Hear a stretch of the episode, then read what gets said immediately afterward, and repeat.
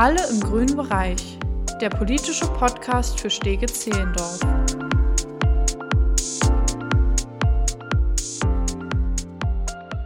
Guten Morgen. Heute sitzen wir hier in unserem Podcast-Format Alle im grünen Bereich mit Sabine Bangert. Da freuen wir uns sehr. Wir, das sind in dem Fall Daniel und Johanna. Johanna, das bin ich. Daniel, sag mal Hallo. Hi. Und äh, Sabine, du sitzt jetzt schon seit zehn Jahren für uns im Abgeordnetenhaus, hast viel erreicht und darüber wollen wir dich heute mal ein bisschen ausfragen. Herzlich willkommen. Ja, vielen herzlichen Dank für die Einladung. Ja, genau, es ist schön, dich hier zu haben. Ähm, Johanna hat es gesagt, das ist jetzt schon die zweite Legislaturperiode, die du im Abgeordnetenhaus bist. Ähm, aber bevor wir darauf eingehen, ich meine, du hattest auch wirklich eine, ich glaube, eine bewegte Lebensgeschichte. Äh, du hast vieles, viel, ganz viel Verschiedenes gemacht, bevor du in die Politik gekommen bist. Kannst du uns etwas über deinen Lebensweg erzählen? Ja, der ist natürlich irgendwie, ich bin jetzt äh, gerade 66 geworden, deshalb ist mein Lebensweg schon sehr bewegt und auch schon etwas länger. Ähm, kurz die wesentlichen Sachen zusammengefasst. Äh, Politisiert wurde ich in meiner Schulzeit, äh, weil wir natürlich irgendwie so, ich bin 1955 geboren, ähm, wir hatten in der Schule, im Gymnasium hatten wir noch Nazis als Lehrer. So, also, und äh, das hat uns doch sehr stark äh, beschäftigt, auch natürlich unsere Familiengeschichte hat uns sehr stark beschäftigt. Da habe ich lange auch, habe ich mich ähm, mit auseinandergesetzt, weil meine beiden Großväter waren stramme Nazis und äh, ich gehöre einer Generation an, wo in den Familien nicht darüber gesprochen wurde. Also da wurde sehr viel äh, drüber geschwiegen. Es wurden teilweise, sage ich jetzt mal, heute würde man sagen, alternative Fakten irgendwie erzählt so. Und äh, es war für meine Generation war es wirklich auch ähm, auf der einen Seite spannend, auf der einen Seite, auf der anderen Seite aber auch sehr anstrengend da im Grunde genommen irgendwie so sich ein Bild zu machen, was da wirklich gelaufen ist und äh, wer was getan hat, äh, wer wie beteiligt war und wer nicht. So.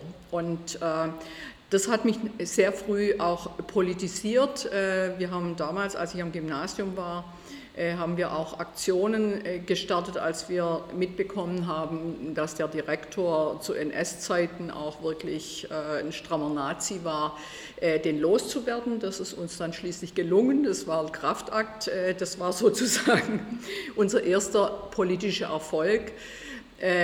Und in der Folge hat es, macht es natürlich was mit, hat es mit, was mit mir gemacht und hat es natürlich auch äh, mit, äh, mit meinen Freundinnen und Freunden gemacht. Das war noch in Reutlingen. Wie? Das war noch in Reutlingen. Das war in Nürtingen. In Nürtingen. Reutlingen bin ich nur geboren. Ah, okay. Reutlingen habe ich meine, gleich nach meiner Geburt wieder verlassen. Aber Nürtingen ist eine schwäbische Kleinstadt äh, zwischen Stuttgart und Tübingen am Neckar gelegen, sehr idyllisch, aber wirklich auch Kleinstadt. Und äh, da komme ich eigentlich zum zweiten Punkt, der für mich äh, ganz wesentlich ist. Und zwar äh, habe ich, war ich bestimmt erst 15 oder sowas, habe ich gemerkt, äh, dass ich Frauen lieber mag als Männer. Also ich bin lesbisch und habe das schon sehr früh erkannt. Ähm, für mich ein glücklicher Umstand damals war, dass ich noch einen schwulen Bruder habe. Also mein ältester Bruder ist schwul und wir hatten gemeinsam, als wir dann 17, als ich 17 war, er 18 war, haben wir das meinen Eltern mitgeteilt dass er schwul ist, ist lesbisch. Äh, das war äh, nicht ganz einfach. Äh, für meinen Vater, für meine Mutter war es einfacher. Und ich bin noch heute meiner Mutter dankbar, dass sie da so wirklich richtig cool mit umgegangen ist. Das war zu der damaligen Zeit, war das noch nicht selbstverständlich und sie auch immer zu uns gestanden hat. Und ihr könnt euch vorstellen, Schwäbische Kleinstadt, ich wachse da als bekennend lesbische Frau auf. Das war nicht immer ganz einfach. Ja. Äh, man sucht sich natürlich da Verbündete. Ich habe mich früh nach Tübingen orientiert, weil es da wirklich eine sehr tolle Lesbenszene gab, die fast alle Ethnologie studiert haben. Ich habe dann nicht Ethnologie studiert. Äh, ich habe zwischenzeitlich noch eine Ausbildung als Tischlerin gemacht, weil ich eigentlich Architektur studieren wollte habe aber dann auch festgestellt, dass es nicht so für mich ist und kam dann auf Umwegen über eine langjährige Redakteurin-Tätigkeit bei einer Fachzeitschrift für Holzbau kam ich dann schließlich 88 nach Berlin. Äh, es stand damals, äh, dachte ich, ich muss raus aus dieser Kleinstadt, äh, die außer Idylle nicht so viel zu bieten hatte und für mich war die Alternative entweder Hamburg oder Berlin. Ich habe mich damals für Berlin entschieden. Äh, ich bin damals mit meiner damaligen Liebsten, bin ich nach Berlin gegangen, die mich dann drei Wochen nachdem wir in Berlin waren schon wieder verlassen hatte. Das war, das war ein harter Schlag, aber ich habe es überlebt äh, und habe mir da dann meinen Weg gesucht. Also ich kam 88 nach Berlin. Ich habe dann 89 habe ich auch den Mauerfall mitbekommen. Das war eine sehr spannende Zeit. Und äh, ja, bin, bis heute bin ich sehr glücklich in Berlin, lebe seit 93 mit der Frau meines Herzens zusammen und ja, alles gut soweit. Schön. Ja, genau.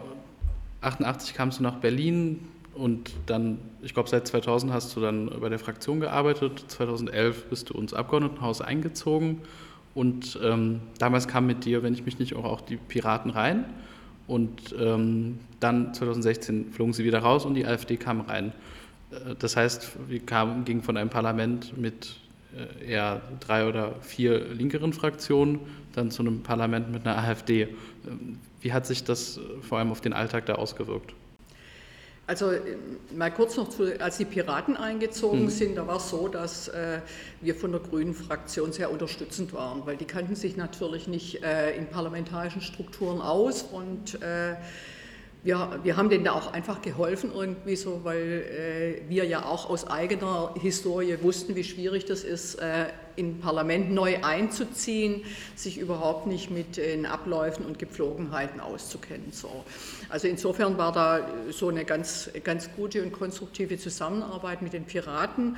Das war natürlich anders, als die AfD eingezogen ist, äh, die ja auch äh, vor ihrem Einzug äh, schon offen rechtsextrem, damals durften wir es noch nicht sagen, das war noch nicht gerichtlich äh, erlaubt, aber doch äh, offen rechtsextrem agiert hat. Und äh, die Stimmung hat sich gewaltig verändert. Äh, wir haben es gemerkt in den Ausschusssitzungen, im Plenum.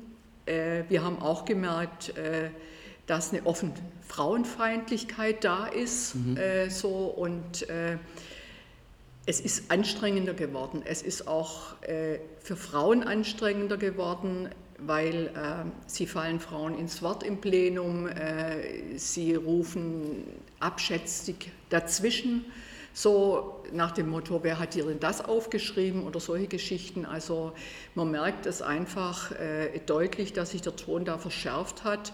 Äh, was, auch, was ich auch ziemlich äh, bedrückend empfinde, ist, wie stark ihre Verachtung ist gegen unseres, unserem demokratischen System. Also das halte ich für ein großes Problem, dass äh, eine Partei in Parlamenten sitzt, äh, die nur Verachtung für dieses System hat und es eigentlich abschaffen will. So.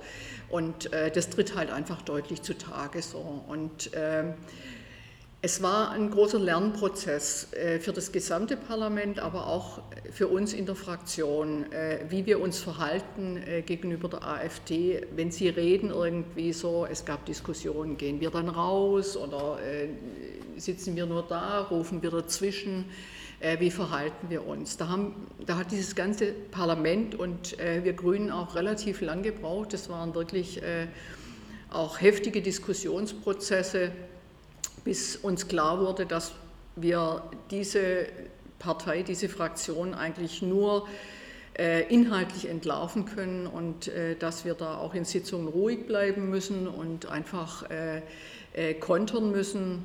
Das hat wirklich lange gedauert, bis wir auf den Trichter kamen. Und ich glaube, dass es jetzt auch mittlerweile ganz gut funktioniert auch. Und weil ich glaube, man muss die einfach entlarven muss immer wieder benennen, was sie da machen. So, und äh, da führt kein Weg dran vorbei. Äh, nichtsdestotrotz äh, ist es natürlich, sehen wir natürlich auch, äh, dass sie sich im parlamentarischen System verfestigt haben. Ähm, ich kannte das aus Baden-Württemberg, da wurden ja zwischenzeitlich auch mal die Republikaner mhm. ins Parlament gewählt, die waren dann relativ schnell, waren die wieder verschwunden. Äh, das ist bei der AfD leider nicht der Fall. Und es bewahrheitet sich äh, bei der AfD auch, ähm, dass wir, was wir in den letzten Jahrzehnten wirklich ignoriert haben, dass wir unsere NS-Vergangenheit nach wie vor nicht vollständig aufgearbeitet haben, ähm, dass Studien wirklich, die es schon in den 80er gab, dass 20 äh, Prozent äh, unserer Bevölkerung zu rechtsextremen Ansichten, äh, Inhalten neigt.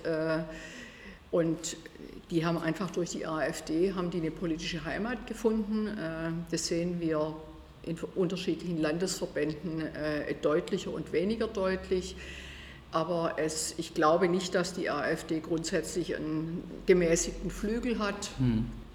Also auch, auch Meuthen ist äh, nur ein Wolf im, Wolf im Schafspelz, äh, der frisst ab und zu Kreide und versucht so ein, äh, die bürgerliche Mitte darzustellen. Das ist nicht der Fall, das ist wirklich eine rechtsextreme Partei und wir sollten wirklich da äh, richtig, richtig wachsam sein und äh, beobachten, was diese Partei noch veranstaltet. Ja, auf jeden Fall. Zumal es sich ja auch abzeichnet, dass sie vielleicht, also wir hoffen es nicht, aber dass sie wieder reinkommen werden. Es wird bestimmt nochmal auch anstrengend werden, die nächste Legislaturperiode. Ähm Vor allem, weil auch die Strukturen finanziell dann sicherer werden mit, der, mit den Geldern für die Stiftung und allem. Ja, das ist, äh, also das ist einfach, ähm, das wurde, glaube ich, äh, lange nicht erkannt äh, durch, den Einzug in, durch den Einzug der AfD in Landesparlamente und in den Bundestag haben die eine Menge Personal rekrutieren können. Genau. Äh, die haben Strukturen zur Verfügung, äh, wo sie jetzt arbeiten können, wo sie agieren können. Und es wird lange nicht erkannt und es wird lange auch nicht erkannt, wie strategisch gut diese Partei im Grunde genommen aufgestellt ist. Also wenn man sich mit Rechtsextremismus und auch insgesamt äh, weltweit oder mit der neuen Rechten in Europa befasst, dann sieht man, dass die richtig gut organisiert sind. Da sind wirklich kluge strategische Köpfe sind da am Werk. Und das macht ja die Partei so gefährlich und ähm, die einfach so als Dumpfbacken abzutun, wie es am Anfang irgendwie teilweise versucht wird, das wird denen nicht gerecht. Weil wenn wir die Fraktion zum Beispiel im Abgeordnetenhaus angucken oder im Bundestag, das sind gebildete das sind, Menschen. Das sind gebildete Menschen, das sind Juristen, das sind Unternehmensberater, äh, das sind äh, Wirtschaftsleute. Also die kommen wirklich aus der Mitte der Gesellschaft und das macht sie auch so gefährlich. Ja, ich meine, allein was Social Media angeht, ist die AfD ja doch leider spitze. Das hat man bei der Bundestagswahl gesehen. Die haben die nutzen das viel besser als wir oder als ja. die Parteien, als die demokratischen Parteien. Genau. Und man sieht auch, also wie sie mit Fake News arbeiten. Also sie sagen das in Reden im Halbsatz, setzen eine Fake News in der Welt und die ist dann in der Welt. Die kriegt man dann auch nicht mehr eingefangen, weil die alles sofort in den sozialen Medien äh, publizieren und äh, da haben die ja eine Menge Nerds, die dann praktisch im Grunde genommen nicht, die keine andere Aufgabe haben, als nur irgendwie so diese Nachrichten und äh, zu duplizieren, mhm. diese Inhalte zu duplizieren. Das ist schon äh, ein irres System, das die da aufgebaut haben. Äh, mittlerweile gibt es da relativ viel Veröffentlichungen, also Leute, die genau. sich eigentlich darüber informieren, wollen, die können sich informieren, aber ich glaube, es rennen immer noch zu viele uninformiert rum, um da dann gegebenenfalls auch richtig Paroli bieten zu können. Die spielen halt sehr mit den Ängsten von den Leuten und nutzen das aus, dass halt so emotionale Botschaften immer viel besser ankommen. Ähm, aber jetzt mal zu den besseren Themen, und zwar was wir erreicht haben und nicht zu dem, wo sie uns blockieren wollen. Du hast dich ja auch sehr für Frauen eingesetzt ähm, gerade auch Frauen in Führungspositionen zu unterstützen. Kannst du uns darüber was erzählen? Ja, das Thema, das habe ich sozusagen mit der Muttermilch schon eingezogen, nicht Frauen in Führungspositionen, sondern einfach äh, mich frauenpolitisch zu engagieren. Äh, da nochmal ein kurzer Link irgendwie so. Ähm, ich hatte damals in Baden-Württemberg, äh, hatte ich überlegt, äh, bei den Grünen einzutreten was mich damals davon abgehalten hat, das war in den 80ern, äh, da waren mir einfach zu viele dominante Männer. Mhm. Da waren die Rezzo Schlauchs und Fritz Kunz dieser Welt.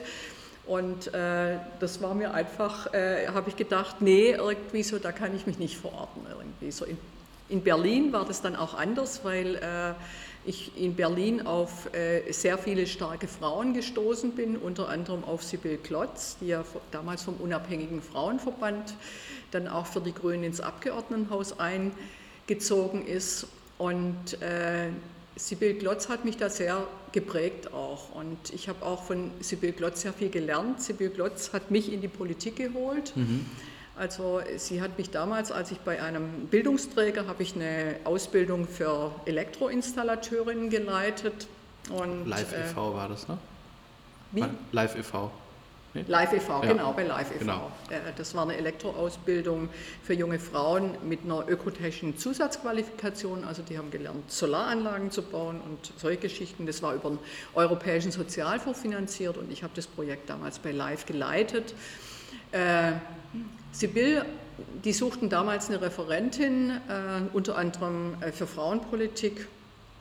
Und die hat mich angesprochen, ob ich nicht, mich nicht bewerben wollte. Es war Frauen- und Arbeitsmarktpolitik. Letztendlich war der Zuschnitt auf die Stelle, die ich dann bekommen habe, Referentin für Arbeit, berufliche Bildung, Frauen, Wirtschaft und Europa.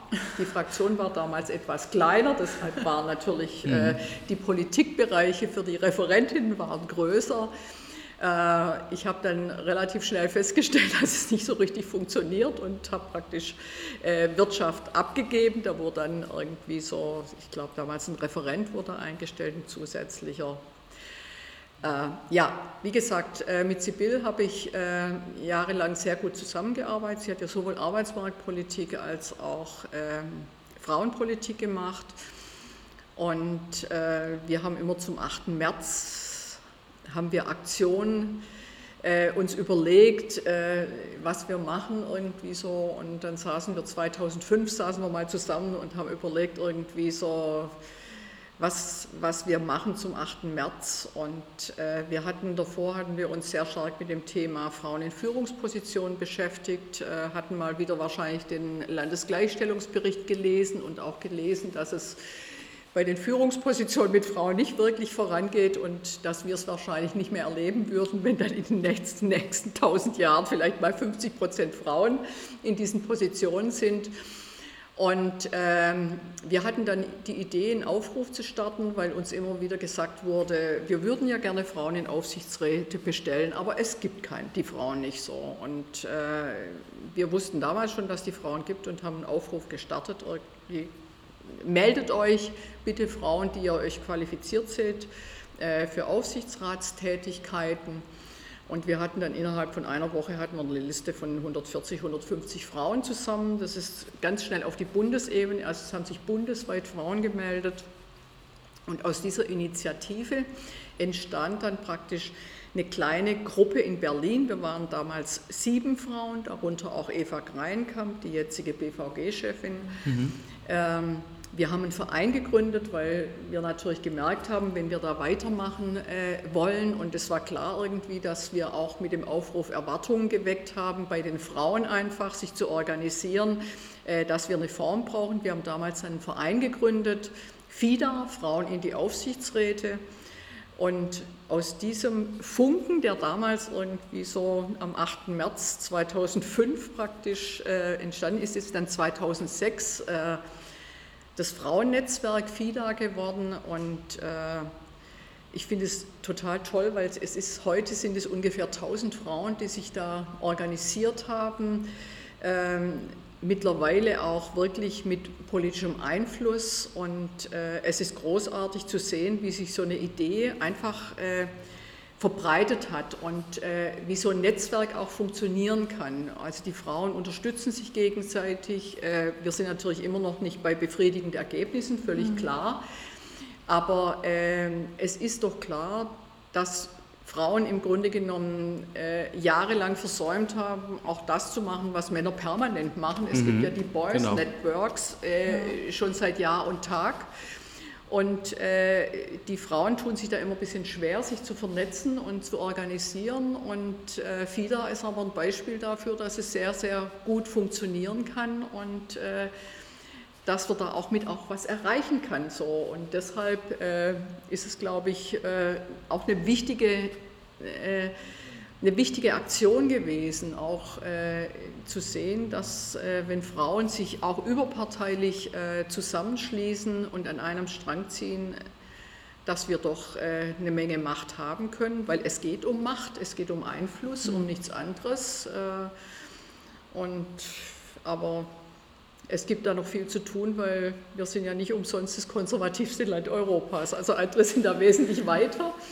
Und was wir damals auch, äh, was wir ein bisschen als Vorbild genommen haben, war eine Aktion in Norwegen von dem damaligen Wirtschaftsminister. Ähm, der hatte eine gesetzliche Regelung getroffen, äh, dass die Aufsichtsräte zu 50 Prozent äh, mit Frauen besetzt werden müssen. Und die hatten dann mit Mentoring-Programmen gestartet, irgendwie so, um Frauen zu qualifizieren. Bezeichnet bei der Aktion ist, dass es keine Frauenfördermaßnahme war, sondern es war eine Korruptionsbekämpfungsmaßnahme. Hm. Die wollten einfach irgendwie so ihre Aufsichtsräte äh, korruptionsfreier aufstellen. So. Und äh, es ist wohl erwiesen, dass Frauen nicht so leicht korrumpierbar sind und deshalb kam er auf die Idee, da gezielt Frauen anzusprechen. Also das war eine ganz erfolgreiche Aktion und sie war deshalb erfolgreich, äh, weil äh, die Unternehmen bekamen fünf Jahre Zeit, äh, praktisch 50 Prozent Frauen in die Aufsichtsräte zu berufen. Und ähm, die gesetzliche Regelung hat vorgesehen, wenn die das nach den fünf Jahren nicht schaffen, dass es sanktioniert ist und dass die Unternehmen ihre Börsenzulassung verlieren. Was wiederum auch wieder zeigt, dass wir, die Erfahrung machen wir in Deutschland ja jeden Tag, äh, dass wir äh, freiwillige Maßnahmen, dass sie nicht sonderlich erfolgreich sind. Und äh, deshalb ist ja auch bei den Grünen die Quote verbindend irgendwie so, weil bei uns nicht die besseren Männer sind, teilweise schon, aber weil es einfach gut ist, eine verbindliche Quote zu haben, ja. die dann auch funktioniert. Ich finde es auch irgendwie anstrengend, dass man darüber immer noch diskutieren muss, weil ich finde, man merkt ja, wie die Quote wirkt. Also ich meine, selbst, weiß ich nicht, auf Bezirksebene finde ich es immer wieder erstaunlich zu sehen, wenn wir Frauenplätze und offene Plätze bereitstellen quasi, dass dann auf die offenen Plätze gehen sowieso irgendwie nur Männer und dann ist es manchmal so, dass sich fünf Frauen halt auf die Frauenplätze bewerben und dafür 20 Männer auf die offenen Plätze. Und so, wenn ich mich jetzt nehme als junge Frau, die jetzt seit anderthalb Jahren dabei ist, ich würde mich nie trauen, auf einen offenen Platz zu gehen. Und dafür braucht man einfach diese, ja, diese Systeme, dass Frauen zu 50 Prozent eben berechtigt sind, sich auf die Plätze zu bewerben. Weil ja. dadurch traut man sich das auch. Ja, aber du hast ja auch die Situation, äh, im, also wir im Abgeordnetenhaus, wir sind ja mehr Frauen als Männer in der mhm. Fraktion, äh, mhm. äh, weil sich dann auch Frauen auf offene Plätze bewerben. Und, aber ich glaube, man muss Frauen auch einfach ermutigen irgendwie so. Ja. Und äh, also ist gut, dass es äh, Plätze gibt, die ausschließlich äh, für Frauen, sage ich jetzt mal, reserviert sind so. Und, äh, aber es ist auch gut, äh, dass die Plätze offen sind und nicht eine klare Zuschreibung ja. haben. Genau. So. Und äh, das macht ja auch unseren Erfolg aus. Also wir haben ja wirklich äh, schon seit, seit geraumer Zeit haben wir wirklich, äh, was, äh, was Geschlechtergerechtigkeit anbelangt, haben wir die Quote übererfüllt. So. Und ich glaube, das hat auch Auswirkungen auf die Politik, wenn vermehrt Frauen in der Politik sind. Äh, wir sehen aber auch, äh, dass wir natürlich zeitgleich, also wenn wir auch äh, für Frauen in der Politik werben, und ich glaube, im Abgeordnetenhaus, wenn das ein Fulltime-Job ist, ist nochmal eine andere Situation, ähm, wie zum Beispiel bei, bei BVV-Fraktionen. Wir müssen natürlich auch darauf achten, dass die Vereinbarkeit von Familie und Beruf, dass es hinhaut irgendwie. Also, dass wir Unterstützungsmaßnahmen, mhm. Kinderbetreuung etc.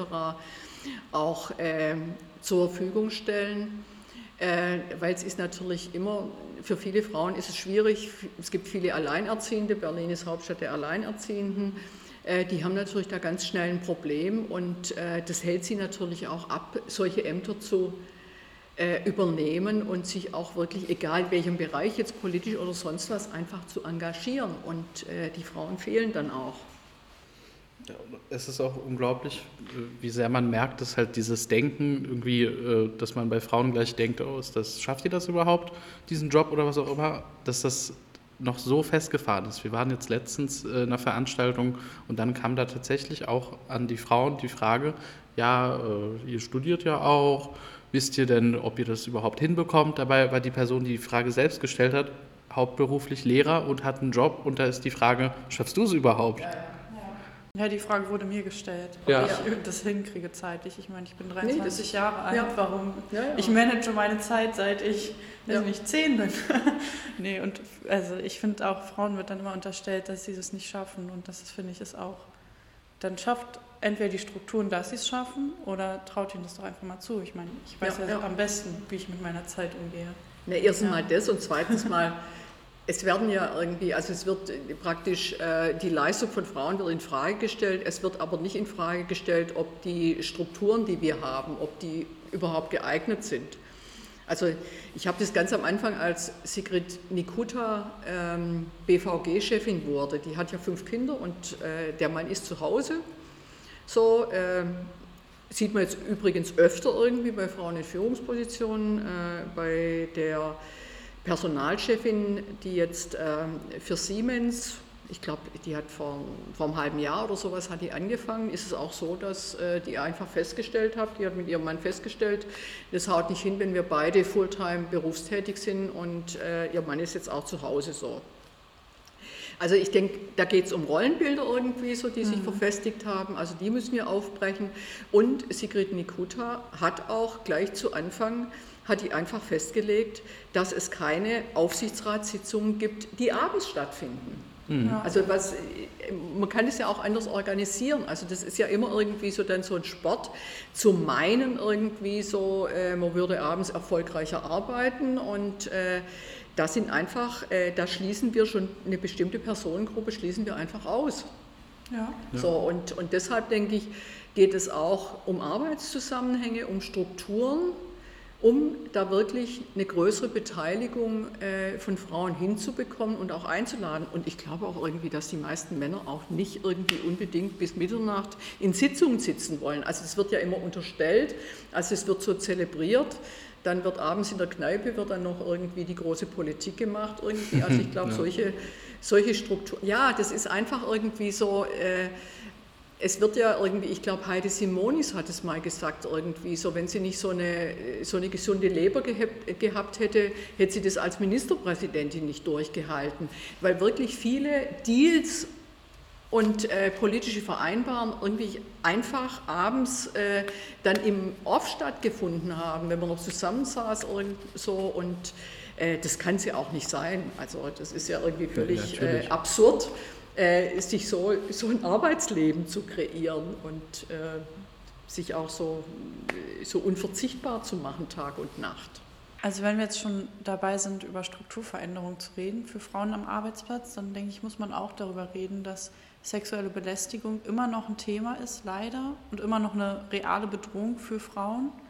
Ähm, du bist ja auch die Vorsitzende im Ausschuss, im Untersuchungsausschuss für die Gedenkstätte Hohenschönhausen. Da ging es ja darum, um das kurz mal zu fassen, dass es da mehrere Vorwürfe über Jahre lang der sexuellen Belästigung gab, die nicht von dem damaligen Direktor erhört wurden und er da nicht reagiert hat. Daraufhin wurde er gekündigt und deshalb gab es diesen Untersuchungsausschuss. Kannst du da vielleicht nochmal ähm, genauer erklären, auch ähm, weil ich finde es schwer verständlich, warum es jetzt genau bei diesem Fall diesen Untersuchungsausschuss gab, weil es gibt ja leider immer noch tausende Fälle von sexueller Belästigung, wo es diesen Ausschuss dann nicht gibt. Ja, aber ich stelle grundsätzlich in Frage, also eigentlich äh, dürfte es einen Untersuchungsausschuss, wenn es um sexuelle Belästigung am Arbeitsplatz gibt, dürfte es nicht geben, mhm. weil das war eine klare arbeitsrechtliche Geschichte. Der stellvertretende Direktor der Gedenkstätte Hohenschönhausen hat jahrelang Frauen sexuell belästigt.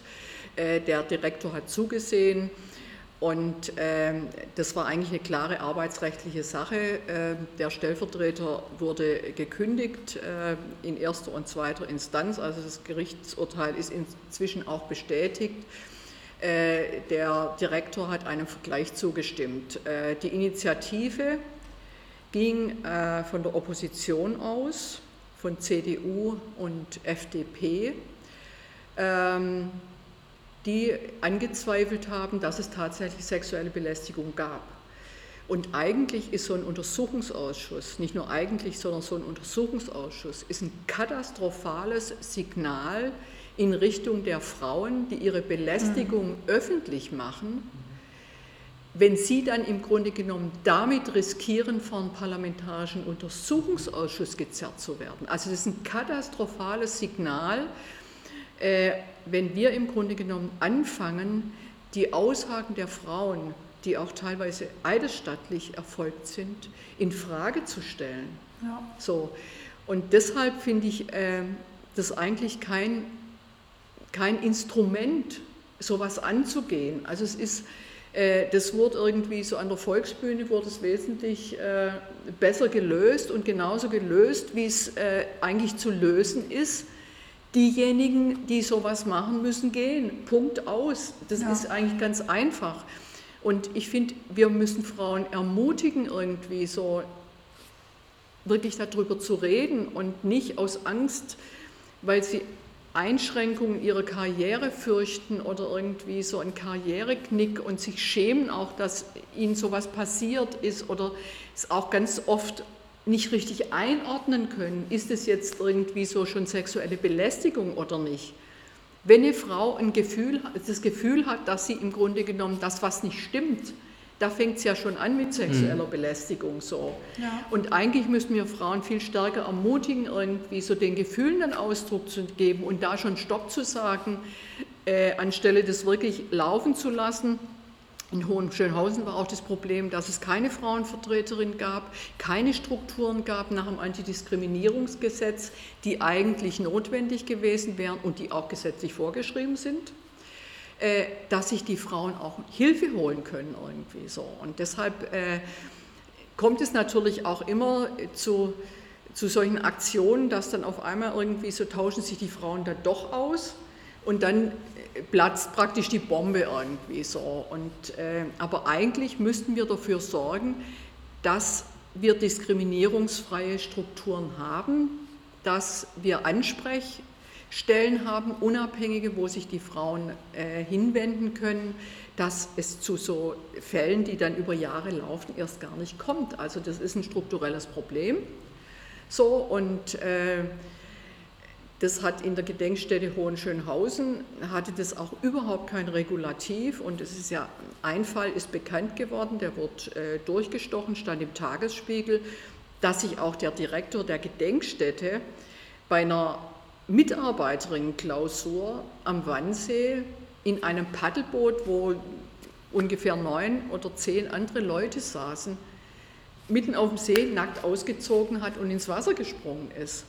Also das ist doch irgendwie so, das sehe ich doch, dass da kein Gefühl dafür da war, wo jetzt irgendwie Grenzen ja. gesetzt werden müssen. So. Und äh, das ist halt, äh, eigentlich sind äh, Hausleitungen verpflichtet, äh, das AGG einzuhalten, auch äh, Strukturen für eine Frauenvertreterin, äh, im Grunde auf Strukturen zu achten, dass eine Frauenvertreterin gewählt wird.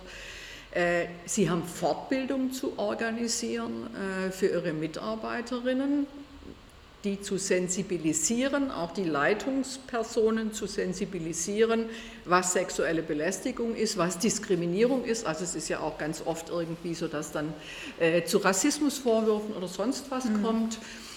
Und äh, da die entsprechenden Strukturen zu schaffen. Das ist in Hohenschönhausen alles nicht passiert und äh, wir haben jetzt einen neuerlichen Fall an der Volksbühne, also in Kulturkreisen ist es auch, äh, kommt es auch öfter vor, weil das einfach äh, so, sage ich jetzt mal, Fürstentümer sind. Also das sind im Grunde genommen eigentlich äh, Strukturen, Führungsstrukturen, äh, die wir schon längst hätten überwinden müssen, weil das sind keine zeitgemäßen Führungsstrukturen, wenn eine einzige Person derart viel Macht auf sich vereint. Das tut nicht gut, das hat noch nie gut getan, das sehen wir auch in der Historie.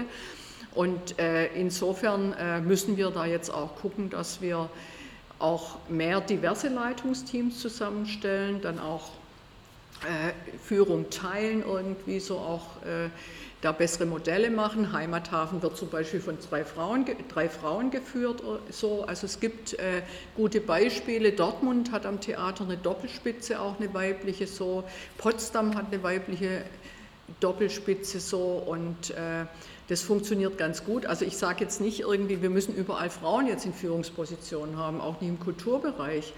Aber man muss einfach schauen, irgendwie, so dass man mit diversen Teams äh, wesentlich besser führt. Das ist erwiesen und äh, ich glaube auch äh, dann eine, ein Klima bei äh, den Beschäftigten schafft, äh, das einfach vertrauensvoll ist, das offener ist.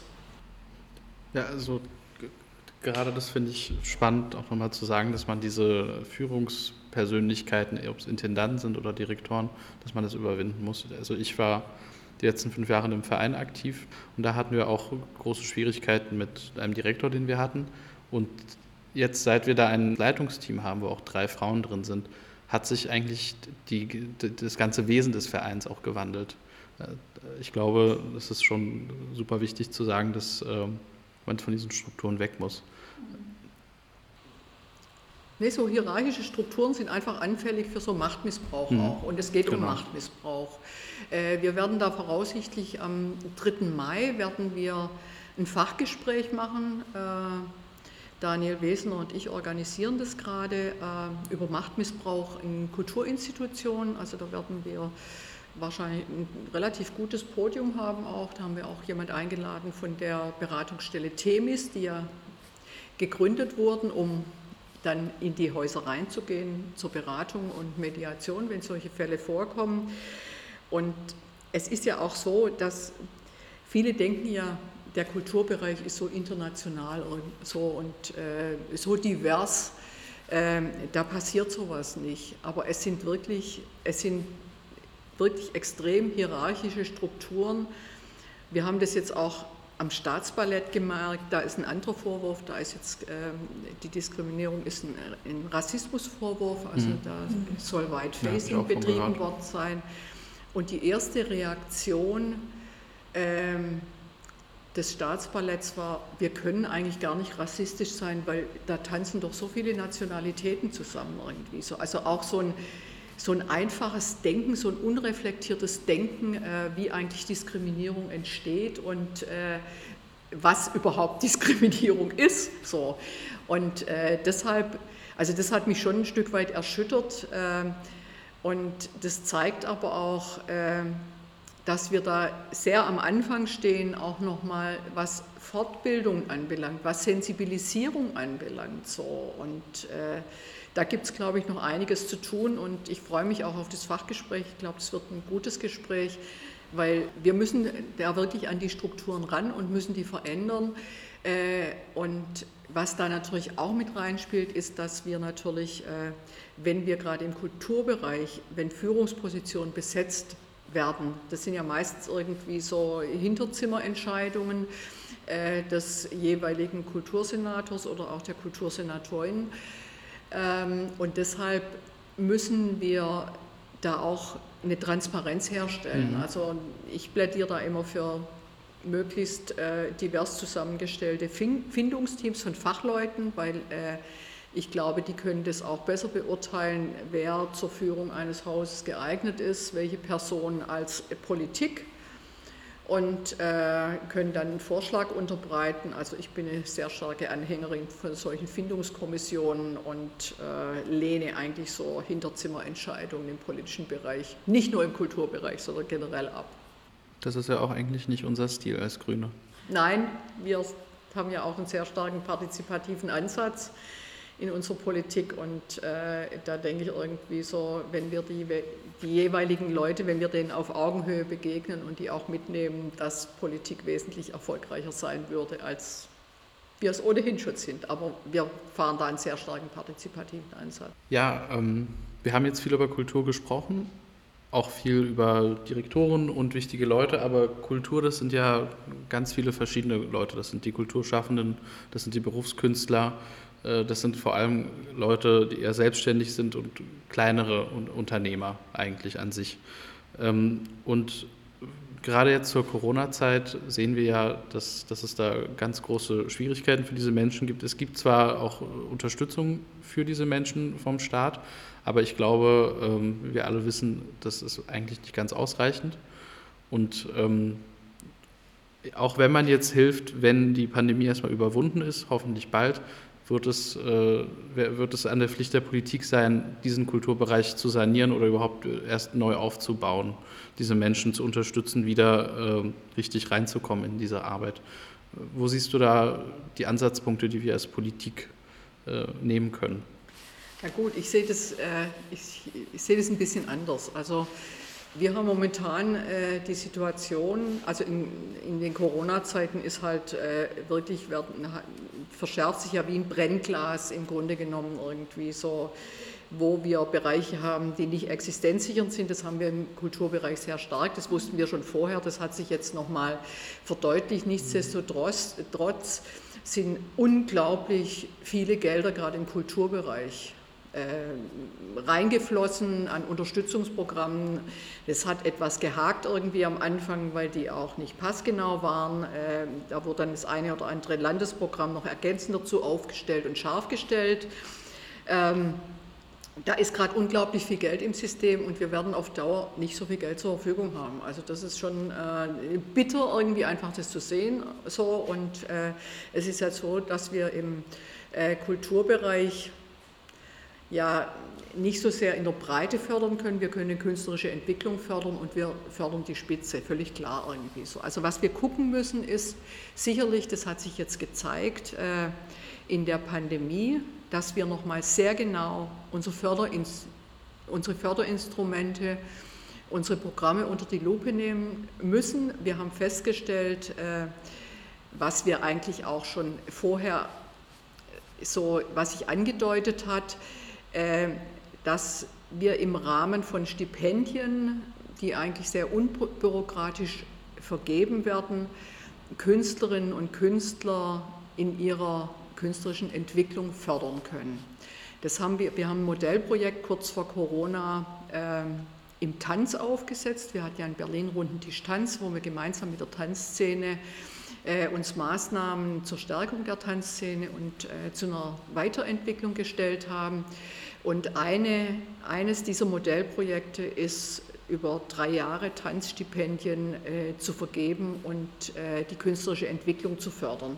Normalerweise zielt äh, Kulturförderung darauf ab, dass, wir, dass am Ende ein fertiges Produkt steht. Wir fördern eine Produktion oder sonst was, wir fördern aber nicht die Künstlerin an sich so. Und äh, da hat sich in Corona-Zeiten gezeigt, dass es im Grunde genommen der Produktivität der Künstlerin überhaupt nicht schadet, irgendwie so, wenn wir über Stipendien fördern. Und deshalb denke ich, äh, sollten wir wirklich nochmal intensiv darüber nachdenken, ob es nicht sinnvoller ist, wenn wir vermehrt auf Stipendien umstellen, mhm. auch die Förderung. Also das ist, glaube ich, so, eine, äh, so, ein, so ein Ergebnis aus den ganzen Erfahrungen, die wir gemacht haben.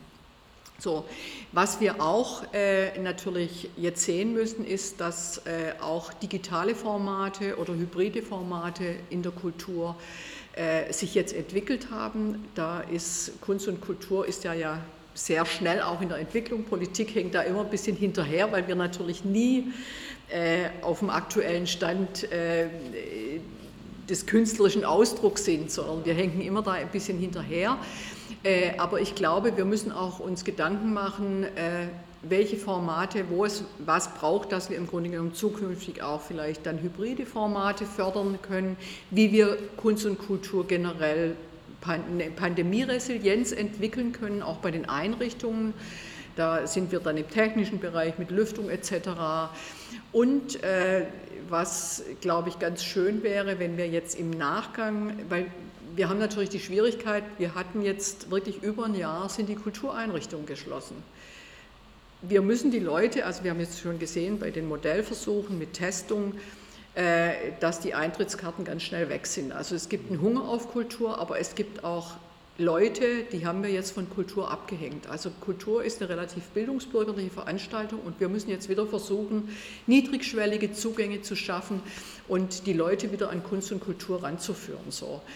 Und äh, da gibt es ja ein tolles Programm in Berlin, das momentan noch etwas zögerlich umgesetzt wird, weil wir natürlich absolut bürokratisch agieren und dies und jenes immer im Weg steht.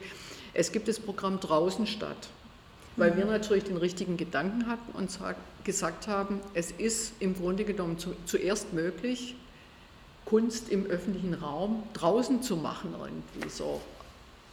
Plätze mhm. zu bespielen, irgendwie so Freilichtbühnen zu bespielen. Da haben wir viele, viele Orte in Berlin. Äh, da fällt uns gerade ein bisschen auf die Füße, dass äh, die Bezirke das immer alleine entscheiden mit den Genehmigungen, dass es Lärmschutz gibt und sonst was. Und, aber ich denke irgendwie nach dieser Pandemie, da muss, diese Stadt muss erstmal ausgiebig feiern. Und äh, also ich fände es total schön, wenn wir es schaffen würden, im Sommer da wirklich äh, einen größeren Aufschlag zu machen im Rahmen von draußen statt, wo wir wirklich auch äh, in Kiezen Angebote machen, kulturelle Angebote und die Leute einfach irgendwie so damit erfreuen und denen wieder Lust auf Kultur zu machen und auch natürlich irgendwie für unsere Kulturschaffenden, weil das ist eine, natürlich eine katastrophale Situation, über ein Jahr auf Publikum verzichten zu müssen, weil Künstlerinnen und Künstler, die leben ja auch vom Applaus, die leben vom, von der Interaktion mit dem Publikum.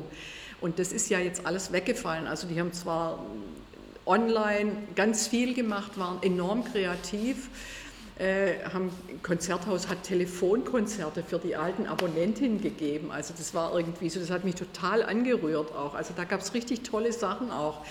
Aber nichtsdestotrotz ist natürlich irgendwie so dann. Ist nicht dasselbe. Das, es ist nicht dasselbe. Und ich merke auch irgendwie so, also analog ist in der Kultur nicht zu ersetzen. Und da wieder wirklich einen Weg zu finden, irgendwie so rein und äh, die Leute wieder für Kultur zu begeistern. Und also wir können auch dann den Platz vom Deutschen Theater können wir bespielen. Also die haben das ja teilweise letztes Jahr schon schon gemacht, aber ich würde das einfach forcieren und äh, da sind wir gerade äh, am Überlegen, auch die Kulturverwaltung am Organisieren, ob es da nicht vereinfachte Verfahren geben kann, Genehmigungsverfahren, weil das ist natürlich ein Wahnsinn irgendwie so, diese Genehmigungsverfahren. Ja. Und äh, da muss man, glaube ich, fünfmal gerade sein lassen und äh, da zu vereinfachten Verfahren kommen, um möglichst viel Kultur in den öffentlichen Raum zu bekommen. Ja, da freue ich mich drauf, wenn man mal wieder ins Theater gehen kann. Vielleicht im Sommer Open Air. Ähm, du trittst ja leider nicht nochmal fürs Abgeordnetenhaus an. Leider sage ich jetzt mal, weil man hat jetzt auch im Gespräch gemerkt, was für tolle Sachen du da durchgesetzt und mitgedacht hast. Was steht denn für dich so als nächstes an? Ja, für mich ist, also ich habe ja schon zu Anfang der Legislatur habe ich entschieden, dass es meine letzte ist, weil ich wusste irgendwie, wenn die Legislatur zu Ende ist, dass ich 66 Jahre alt sein werde und äh, ich, ich bin da mit mir völlig im Reinen, weil äh, es gibt noch ein Leben außerhalb der Politik mhm. und äh, meine Lebensgefährtin und ich sind voll berufstätig die ganzen Jahre irgendwie so und wir freuen uns wahnsinnig drauf irgendwie so jetzt auch mal Zeit füreinander zu haben, weil das ist natürlich auch äh, im politischen Bereich sind viele Abtermine und ähm, die Zeit, wo man sich gemeinsam begegnet und äh, auch was miteinander machen kann, das ist natürlich sehr begrenzt und äh, wir wissen auch, wir wollen zwar beide uralt werden, aber äh, es ist natürlich irgendwie, man macht sich da natürlich ab einem bestimmten Alter, macht man sich auch äh, darüber Gedanken, wie lange ist man noch fit, wie lange kann man noch was machen. Und mhm. deshalb war für uns beide klar, also sie hört gleichzeitig mit mir auf, ist ein Jahr jünger, dass wir wirklich aufhören, solange wir körperlich noch fit sind und auch noch was machen können. Wir wollen noch ein paar Reisen machen, wir wandern total gerne irgendwie so und äh, da wirklich mehr Zeit zu haben. Ähm, das ist für uns schon, schon, schon wahnsinnig tolle Aussicht. So. Und äh, da freuen wir uns beide drauf. Nichtsdestotrotz sind wir beide noch sehr aktiv und überlegen natürlich jetzt schon, ähm, was wir machen können, weil äh, wir haben natürlich, äh, sie macht Projektentwicklung ähm, und ich habe natürlich durch meine berufliche Tätigkeit auch im politischen Raum habe ich äh, wahnsinnig viel Erfahrung angesammelt und wir wollen die Erfahrung, da wollen wir auch andere Leute noch mit unterstützen. Und deshalb überlegen wir uns da gerade jetzt schon ein neues Projekt. Ist noch nicht konkret, aber Äh, wir werden da natürlich irgendwas weitermachen. Und äh, ich finde es auch immer wichtig, dass die ältere Generation die Erfahrungen auch an die Jüngere weitergibt und da unterstützt. Also da wird unter Garantie was, was kommen in die Richtung. Ja, also genau, ich fände es super, ich fände es wirklich wichtig, dass auch deine Stimme uns als Partei auch erhalten bleibt. Und dass ihr viele Reisen machen könnt, wenn ja, Corona ja, vorbei ist. ist. Man hört ja dann, also wenn man kein Mandat mehr hat, man wird ja nicht unpolitisch irgendwie. Genau. Ja. So, also, und ich würde schon gar nicht unpolitisch werden, weil mir auch alles noch nicht weit genug vorgedrungen ist und nicht schnell genug geht. Also man wird ja mit zunehmendem Alter wird man auch immer ungeduldiger, weil man denkt, nee, jetzt nicht noch mal ein paar Jahre warten, bis es umgesetzt ist. Jetzt mach doch bitte mal irgendwie so. Und ja, also deshalb könnt ihr da sicher sein ja. dass ich weiterhin mich einmischen werde. Schön. Dankeschön für das Gespräch, Sabine. Hat uns sehr gefreut. Ich danke euch. Vielen herzlichen Dank.